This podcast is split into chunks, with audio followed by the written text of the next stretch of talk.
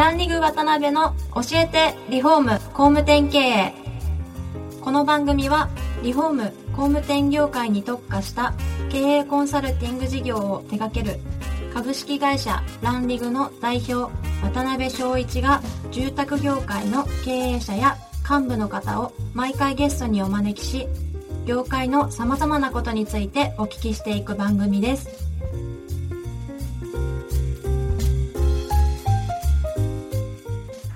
皆さんこんにちは。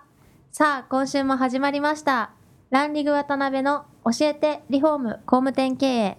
第23回をお送りします。司会進行の志村玲美です。渡辺翔一です。渡辺さん今週もよろしくお願いします。よろしくお願いします、えー昨年10月からスタートしたこの番組なんですが住宅業界向けコンサルティング会社のランリグが毎回ゲストとともに視聴者の質問などにお答えする形で進めていく番組です今回も前回に引き続きスタイル工房の代表の三上社長にお越しいただいております三上さんよろしくお願いしますよろしくお願いしよろます。しくお願いしお願いますします前回はですね、まあ、スタイル工房の会社、まあ、あの転換期も含めていろいろ興味深いお話をお聞きできたんですが、まあ、今回はですね、えースタイル工房のまあ経営的なところですね、えーについていろいろお話お聞きできたらなと思ってます。であのまあ、三上社長が考えられるですね、まあ、生き残り戦略のポイントであったりとかそういったところいろいろあ深いお話お聞きできたらなと思ってますのでよろしくお願いします。本当ですか。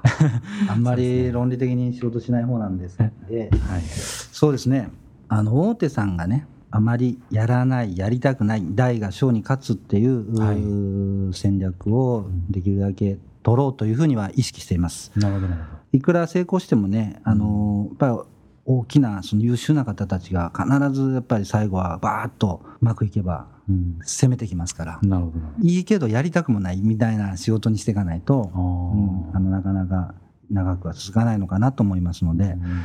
うんえーそういう意味ではあの極力う狭めていくとか特化するとかそういうことを、はいお気にかけています。なるほど。ねなるほどうんスタイル工房さん的に、例えばその大手がやりたくない、や,、えーやれない、うん。えーもしくは特化しすぎて参入されないとかっていうポジショニングってどんなところにポイントがあるんですか？まあ面倒くさいことですね。めんどくさいこと。面倒くさいことをはい。面倒くさがらずにきちんとやる、いろんな相談に対して、えー考え抜いてうん。プランニングをしてあげてはい。可能な形に持っていって予算のことも考えてあげて、はい。で最終的にお客さんたちが「よかったよかった」と言えるところに持っていくまあ当たり前のことなんですけどね、はい。その当たり前のことを当たり前のようにやってあげるってことは大事なんですけど、うん。どうしてもそこであの効率であったりね、はい。まあ、経験値の問題であったりすると、はい。うんやらないという選択肢がどうしても多くなってくるんですけど、うんうんうん可能な限りできるようにしていくと。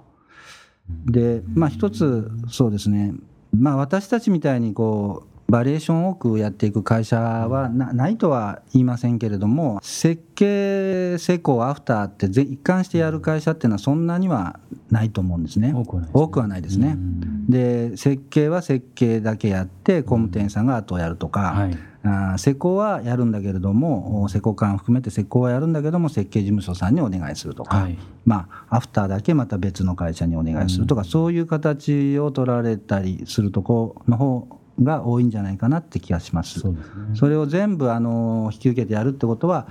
まあ、逃げ場所がないわけですね。うん覚悟いりますよね。確えかにーパッケージ化しないで、えーやる商品で、えー全部やっていくってことはやっぱり覚悟がいるので、うんまあ、それが大手さんがやらないやりたくないことなんじゃないかなと思うのでなるほどなるほどそれをやり続けるということが大事かなと思います。なるほど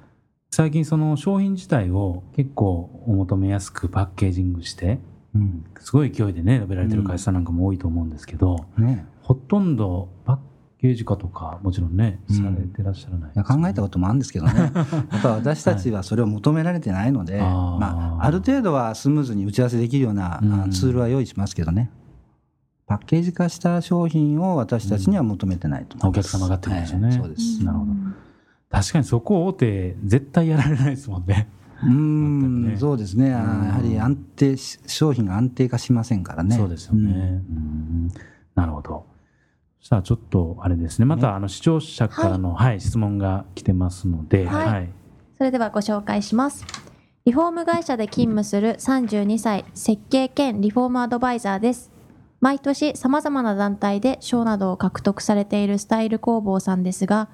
中で働かれている皆様はそれぞれどんな経歴や思いを持っている方が多くて、それがどのようにサービスに現れているのでしょうか。また、大型リフォームを獲得するにあたってのポイントがあれば教えてください。というご質問です。なるほど。はい。確かに、そんだけね、あのパッケージングされてらっしゃらなくて、ね、そここまで来られたスタイル工房さんで働かれているプランナーさんとか、まあ、施工管理の方とか、どんな方が多いかって、やっぱり興味あるんでしょうね。そうですね意外とねこれ賞を取ってるっていうかまあそんなにたくさん賞を取ってるとは思いませんけど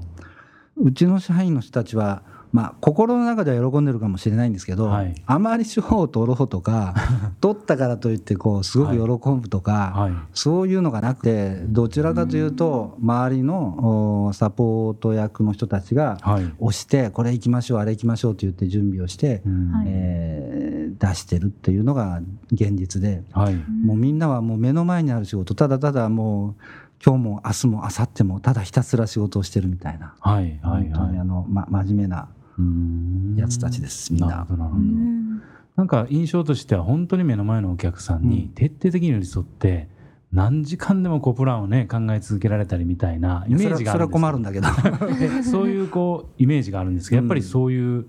プランナーさんに限って言えばそういう方が多い、まあ一生懸命ね考えてますよね、まあ、でもやっぱり仕事ですから、はい。何時間かけてもいいってことはなくて限られた与えられたその枠の中である条件の中で仕事をするのがプロですから。なるほど。それはわきまえてると思います。そういうことですね、はい。なるほど。まあ、もう一つのこの方の質問で、うん。大型リフォームをまあ獲得するにあたってのポイント、まあ、もちろんね一言で言えるようなもんじゃないんでしょうけど何か一つ挙げるとしたらどんなところになるんですかそね。んな特別なコツっていうか基本的にはい、どういう商品を自分たちは売ろうとしてるかだけの話でスタンスですよね。はい、はい。あのインテリア内装設備の入れ替えということを得意としているのか、はい、それともお家全体の構造や断熱やそういう性能をお改善していくう住まい方をおご提案しているというところに自分たちのお軸を置いているのかと、はい。そのどういう商品をお売っているのかというスタンスで大型か中型か小型かということが問題ではなくてどのような商品を売ってるのかと、ベンツ売ってんのかと。はい、軽自動車売ってんのかと。うんバイク売ってんのかというそういう選択の問題だと思います。なるほどなるほど。なるほど。うん。わかりました、えー、32歳設計兼リフォームアドバイザーの、えーお名前は存じ上げませんが、えー参考になりましたでしょうか？はいではちょっとあの時間にもなってきましたのはで、い。では渡辺さん教えてポイントお願いしま。すよねちょっと待ってくださいね。はいちょっと今、三上さんの今回の、えーお話を思い出してるんですけども、ね、はい、大手、はい。そしたら今週の教えてポイントは、中小企業の経営はですね、大手がやりたくないこと、やらないことを極めるべし。ということで、いかがでしょうか？お後がよろしいようで。ありがとうございます。はい。はい。ありがとうございます。それでは、あの、お時間が来てしまいましたので、次回も三上社長にはゲストでお越しいただきます。三上社長、本日はありがとうございました。ありがとうございました。今回もランリグ渡辺の教えてリフォーム工務店経営をお聞きいただきありがとうございました番組では渡辺や住宅業界の経営者幹部の方へのご質問を募集していますウェブサイトランリグにあるお問い合わせフォームよりお申し込みください。お待ちしています。